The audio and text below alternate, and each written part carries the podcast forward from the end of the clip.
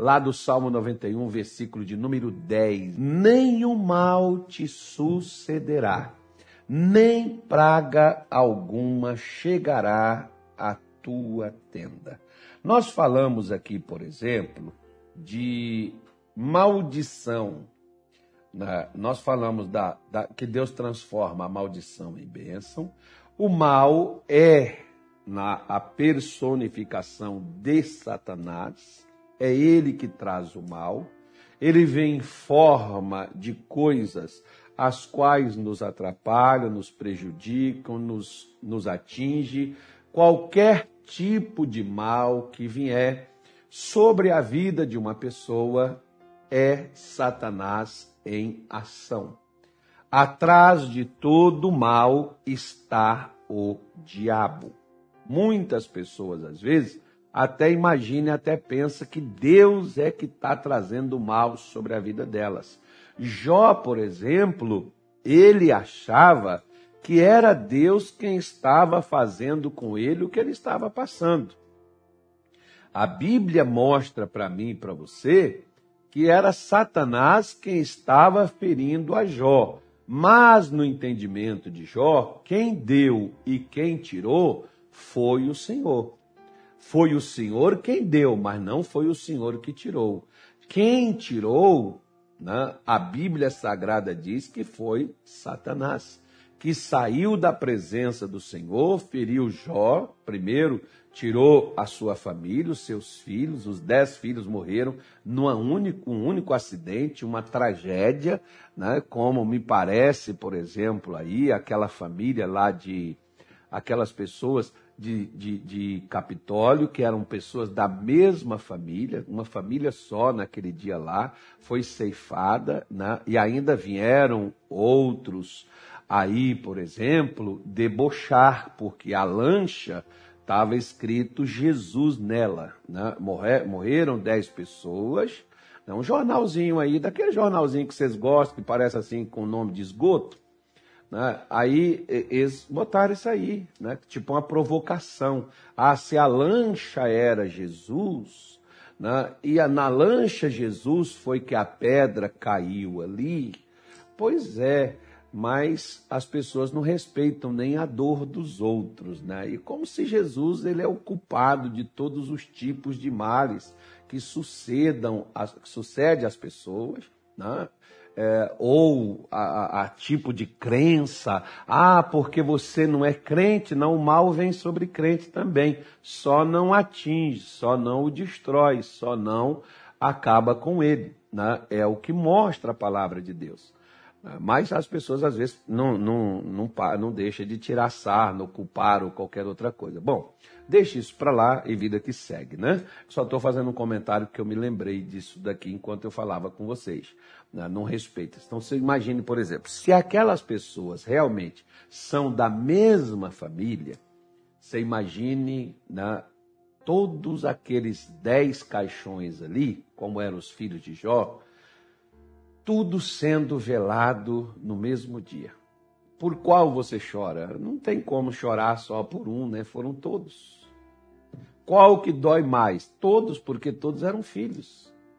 Mas Jó achava que foi Deus que tirou dele. Como ele achava também que foi Deus que trouxe, né? e como supostamente esse repórter aí desse jornal imagina que Jesus foi Jesus que fez aquilo. E Jesus não fez nada. Estava numa lancha dele e ele não fez nada. Né? Mais ou menos é algo parecido com isso. Como algumas pessoas às vezes imaginam. Né? Então a Bíblia Sagrada, ela nos mostra: mal nenhum te sucederá, nem praga alguma chegará na tua tenda. Então nós falamos né, que o mal ele vem, mas o que ele não vai conseguir é superar e nos destruir. Isso é uma garantia dada por Deus não a todas as pessoas, mas àqueles que habitam no esconderijo do Altíssimo e descansa na sombra do Onipotente. Ontem nós falamos aqui sobre a maldição hereditária. E hoje nós vamos falar aqui sobre a maldição da lei. Que isso, pastor? A lei tem maldição? Tem. O pior que tem, tanto a lei de Deus quanto a lei dos homens. Mais na dos homens do que na de Deus.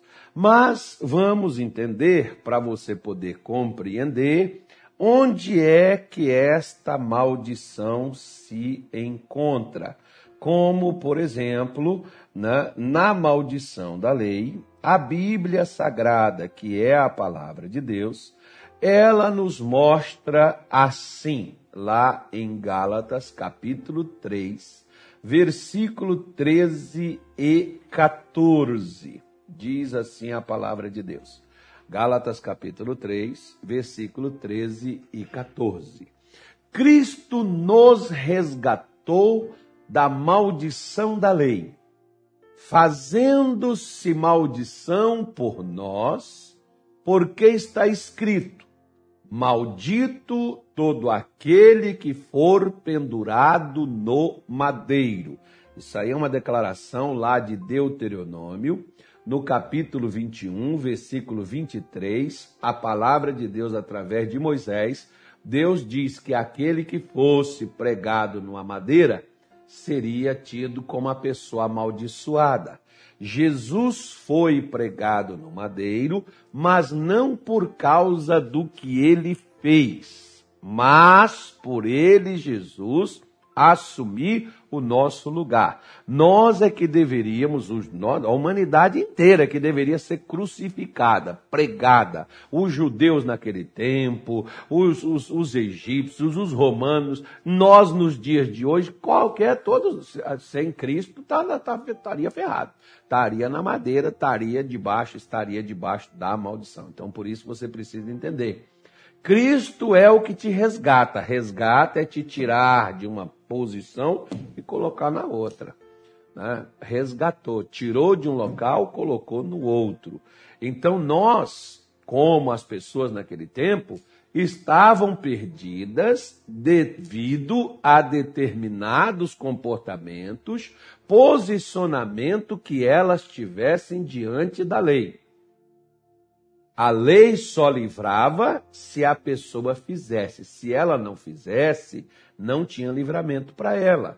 Agora, pastor, e hoje nós tem, também temos que ser assim? Não, hoje você não vai ter que pagar por aquilo que você fez, porque Cristo pagou em seu lugar. Só que você não pode é agora estar debaixo de Cristo e continuar fazendo as mesmas coisas que você fez. Você tem que entrar para a habitação, você tem que permanecer à sombra.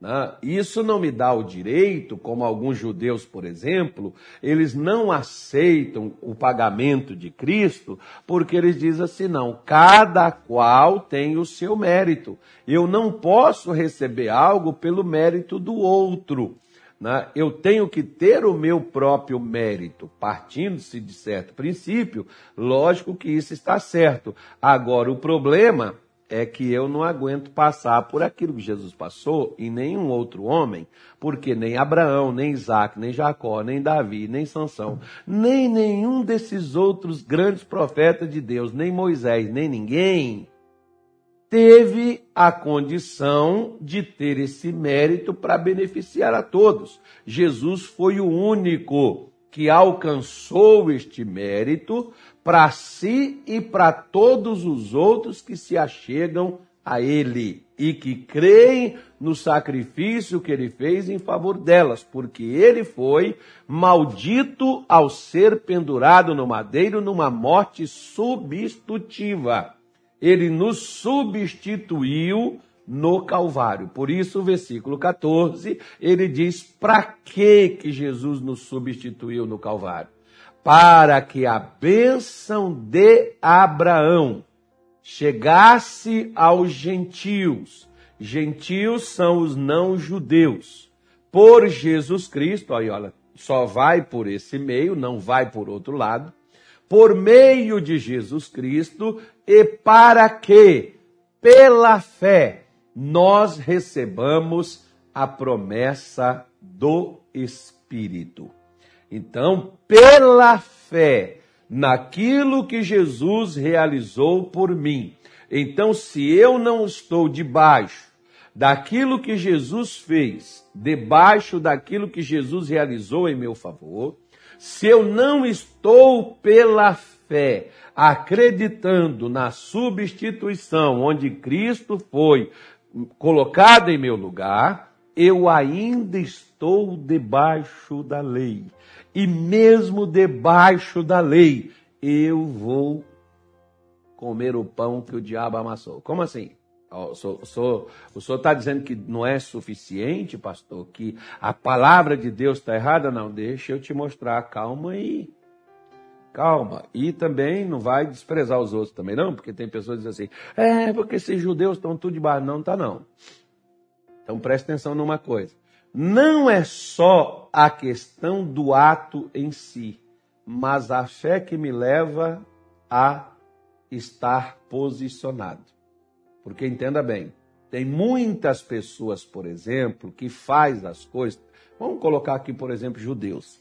Os judeus faziam as coisas no tempo de Jesus, mas não confiavam que aquilo era suficiente para abençoar a vida deles. Eles tinham sempre que fazer algo a mais do que aquilo que Deus colocava.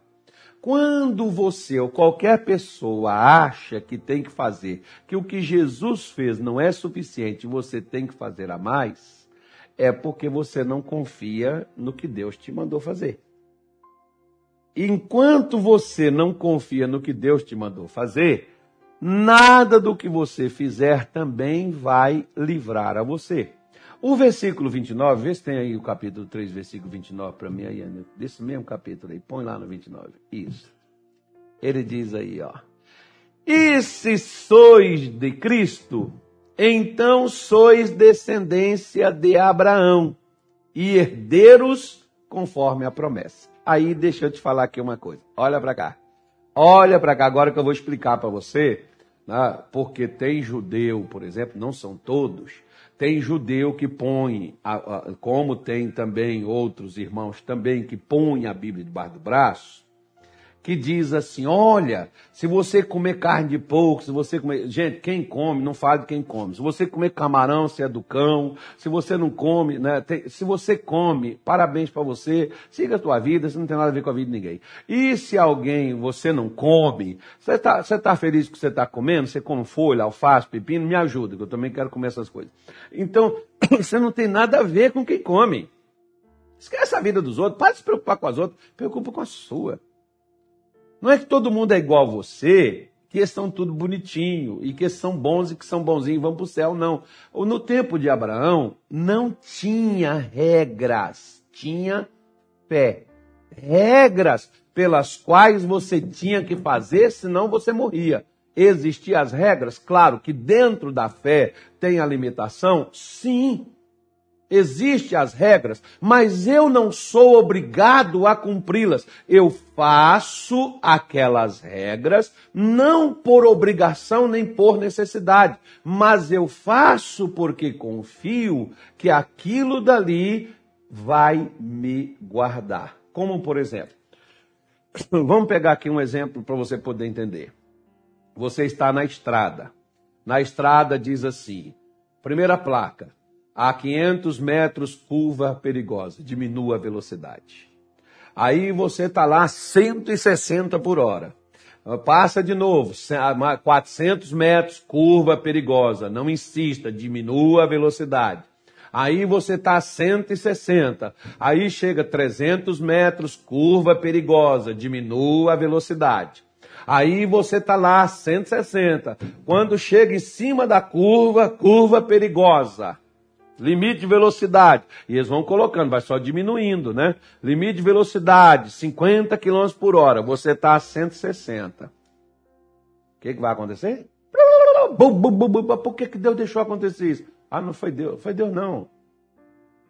A palavra de Deus está escrita para nós, como as placas estão nas rodovias, para evitar que aqueles acidentes ocorressem.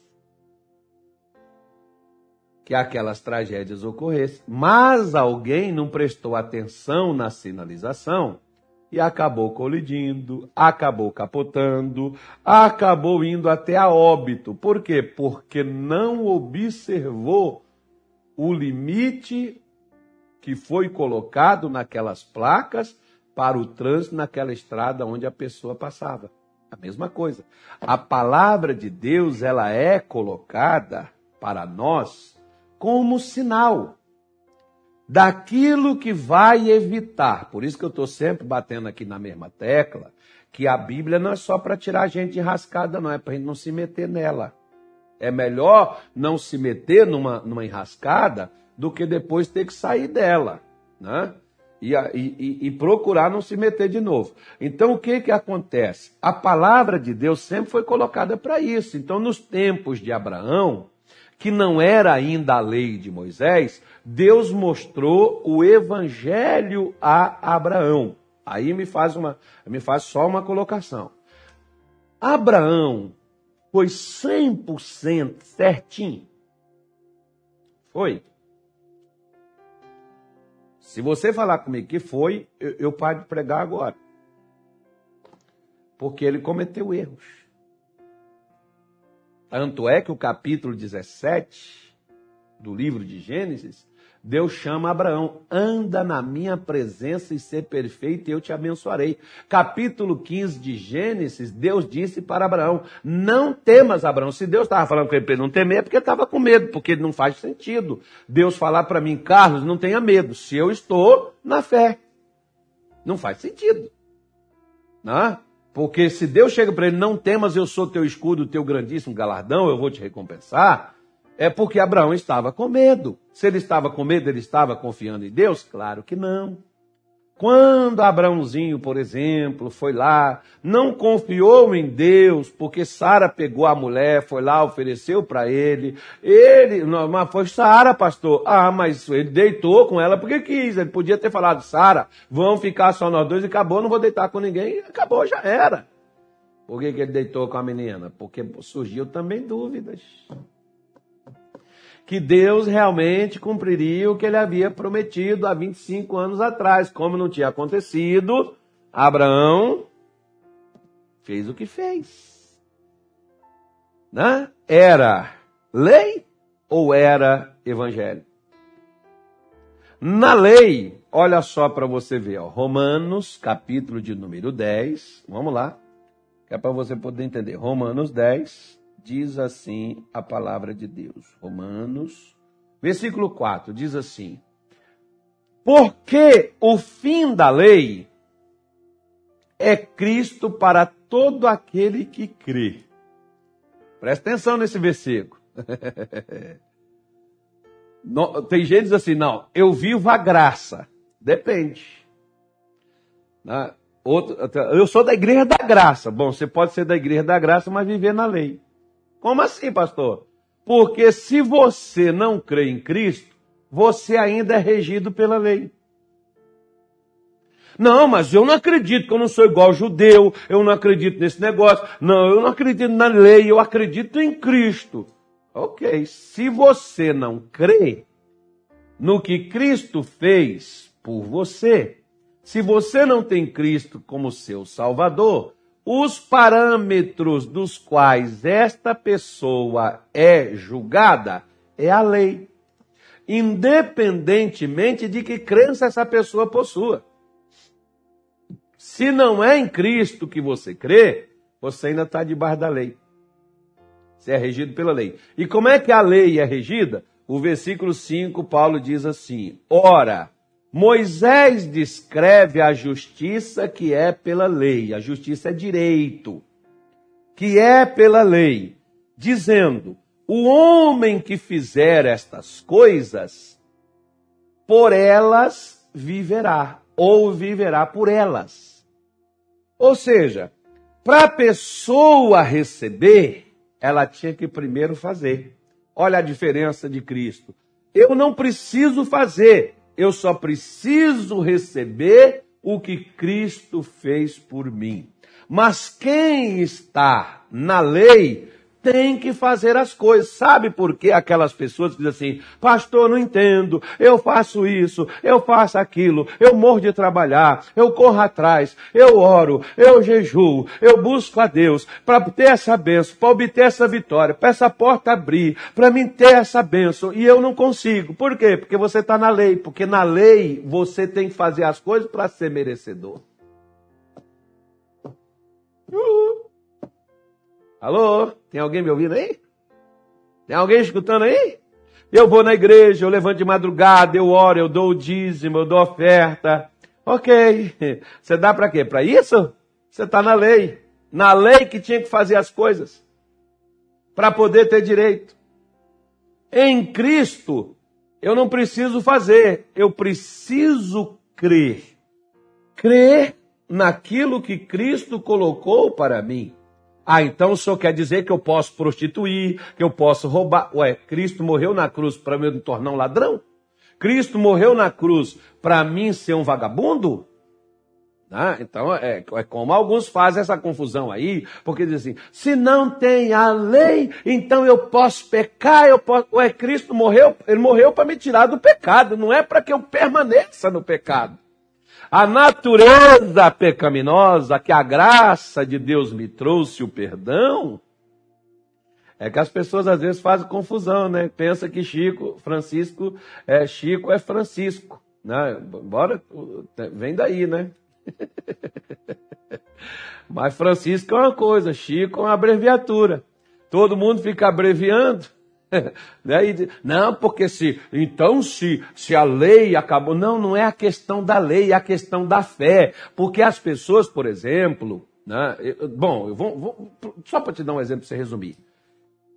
O que que Jesus disse? Ele disse assim: é, é, não, não prostituireis. Ok.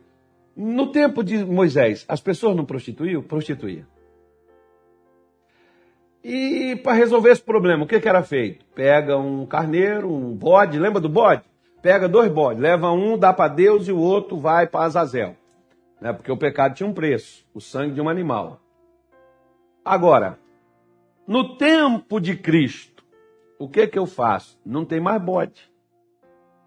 Também não tem mais aquela cara de maracujá de gaveta, aquele bobalhado que chega lá e diz assim, Senhor, eu pequei. Como uma vez eu tinha um pastor que ele sempre chegava comigo e dizia assim: Ô oh, pastor, o senhor me perdoa porque mais de uma vez eu caí de novo. Eu tive uma esse mês.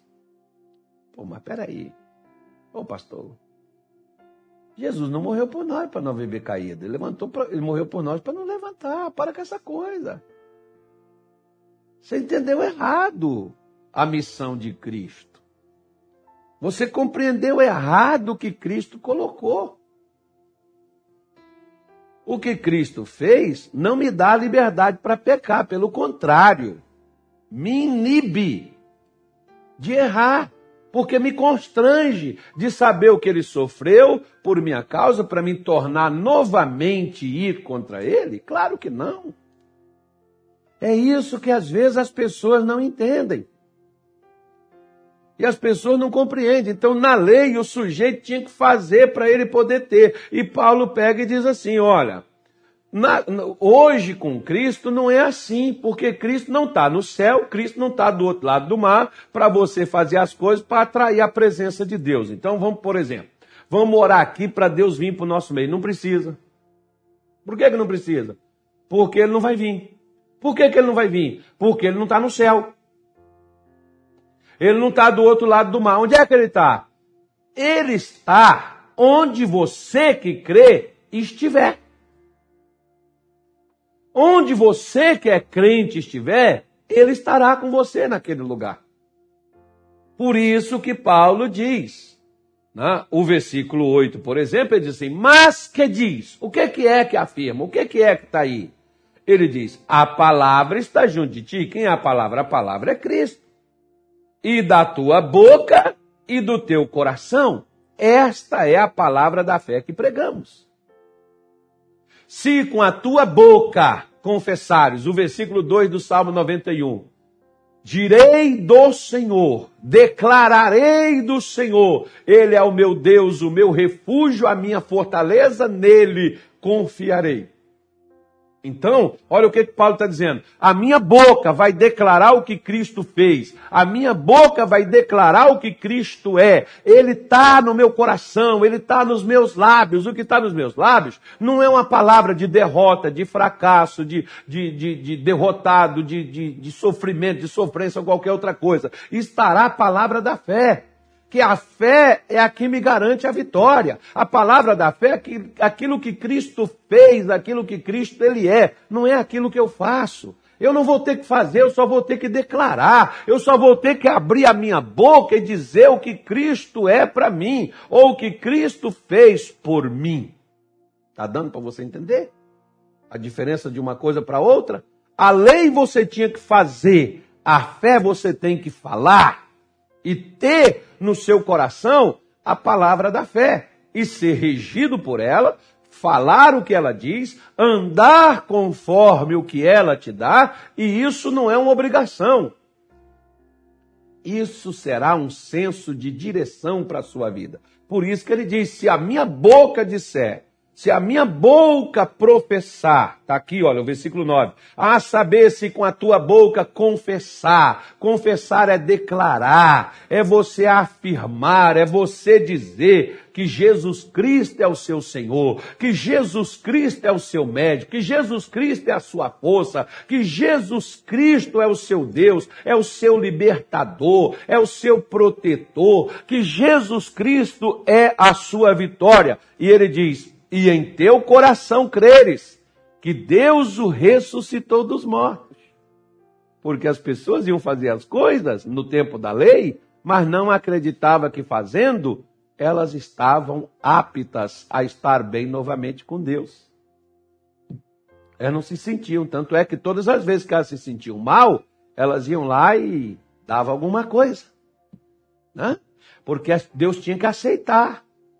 Você vê, por exemplo, que quando Gideão pegou o, o, o bode e deu, colocou para Deus lá, vê o fogo, pss, queimou. Gideão ficou com medo, eu vi o Senhor. Eles queriam confirmação, mas não queriam ver Deus. Quando via Deus, tinha medo dele. Nós não temos que ter medo, até porque ele não vai vir confirmar nada. A confirmação maior é o que ele está dizendo, não é o que eu estou sentindo. É como alguns pastores, por exemplo, que eu já tive alguns pastores que trabalhou comigo, eles diziam assim: iam lá, faziam uma reunião, aí depois faziam aquelas, aquelas, aqueles louvores, aí faziam aquelas buscas, aquelas orações, e depois eles diziam assim: quem aqui sentiu a presença de Deus? Aí o pessoal que sentiu uma emoção, que chorou, que sentiu alguma coisa, levantava as mãos e eu sentia a presença de Deus, que sentia um momento especial, gostoso, legal, um ambiente bom, é, eu, eu senti. Aí eu chegava lá e dizia assim: quem sente que Deus está aqui? Agora ninguém sente mais.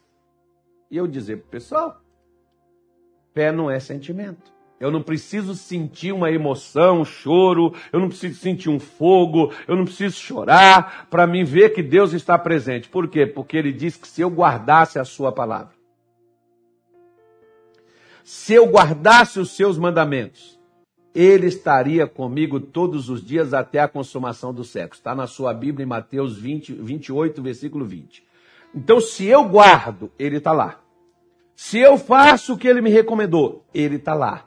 Se eu sentir, se eu não sentir nada, ele está lá, porque fé não é sentimento. Eu não estou sentindo, pastor, que eu estou legal. Eu não estou sentindo a presença de Deus. Tem gente que chega para mim e eu diz assim: o que é a presença de Deus para você? Aí a pessoa diz assim: é porque antes eu orava, aí eu senti umas coisas boas. Eu digo: gente, eu não sinto nada. Mas uma coisa eu sei: eu vou para uma oração, eu saio de lá numa, num gás, num ânimo, numa força, numa determinação. Eu saio dali no entusiasmo, eu digo, Senhor, hoje nós vamos rebentar a boca do balão. Deus, hoje vai ser bom demais. Hoje eu tô, hoje eu tô alegre. Por quê? Porque a presença de Deus, amiguinho, amiguinha, senhora, é coragem, é ânimo, é disposição. A presença de Deus não é você chorar. Ai, quer, ah, quer chorar? Bom, eu vou, eu vou te contar um. Deixa eu só te contar aqui. Quer ver uma coisa? Olha só, o meu pai, nós temos, tínhamos Meu pai, uma vez, fez a família toda, reunimos todo mundo. Aí nós tínhamos os nossos irmãos, os nossos irmãos chegavam lá, e eu tenho umas irmãs minhas assim que são bem emotivas. Aí a gente chegou, oi mãe, oi pai, abraçava, o pai abraçava a mãe. Primeira vez que a família todo mundo reuniu, já depois todo mundo crescido. Aí eu fiquei reparando aquilo, né? E tinha uns irmãos que chegavam, pai, tudo bom com o senhor? Tudo bom, mãe? Tudo bem com a senhora? Bênção, tá? Aquela coisa como a gente eh, sempre faz com pai e mãe. Aí tinha, outros não chegavam, abraçava minha mãe, chorava, chorava. Tinha uns que não via há muito tempo, chorava, chorava. Aí depois meu pai ficava lá esperando para ser abraçado. Aí depois eu ali abraçar meu pai, chorava, chorava, chorava. Aí eu fiquei pensando assim. Aí eu disse assim: será quem é que ama mais? O que chegou e disse oi pai, oi mãe, às vezes só foi ali, pegou na mão, cumprimentou, ou aquele que foi ali chorou e abraçou? Todos amam da mesma proporção. Os sentimentos é que são diferentes.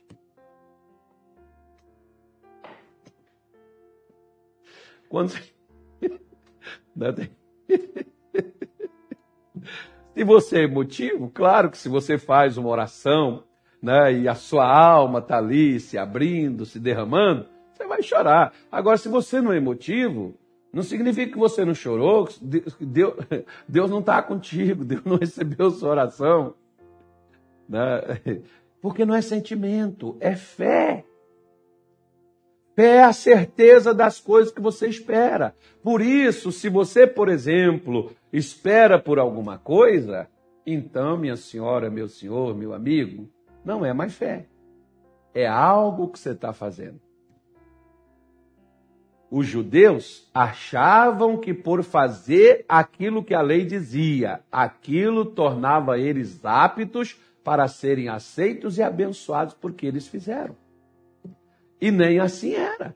Porque, mesmo que era a lei, o que eles deveriam fazer não era no sentido de obrigação, mas no sentido da fé. O que Deus sempre requereu do seu povo não foi só do seu povo realizar algo e fazer determinadas coisas, mas confiar naquilo que faz confiar naquilo que faz. Você faz e não confia? Por exemplo, você ora, mas você não confia na resposta da sua oração. Você vem na igreja, mas para você é um ritual. Davi disse assim: Alegrei quando me disseram vamos à casa do Senhor. Então você deveria, no mínimo, vir na igreja para receber alegria, para se tornar uma pessoa feliz, uma pessoa festiva, uma pessoa alegre. Por exemplo, você vem e entrega o dízimo, uma oferta na casa de Deus, você entrega, mas você não confia que você vai ser suprido, que Deus vai te abençoar, que Deus vai te prosperar. Não estou fazendo para isso que não tenho interesse nenhum. Bom, eu também não tenho, mas Deus disse que se eu trouxer ele abençoa, eu não vou fazer caso. Falar, não, Deus, não quero nada não. Quero bênção nenhuma. Porque nem sempre bênção que você dá dinheiro vem para você em forma de dinheiro.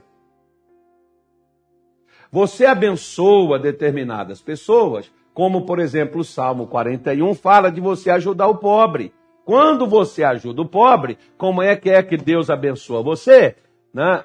É Deus te dando saúde. Deus te cura se você cair numa enfermidade na sua cama, Deus te levanta dessa cama porque você ajudou o pobre. Você já leu isso na sua Bíblia? Está aí na sua Bíblia. Está lá. É só ler. Só que nós, muitas das vezes, não nos atemos às pequenas coisas daquilo que Deus ele nos mostra.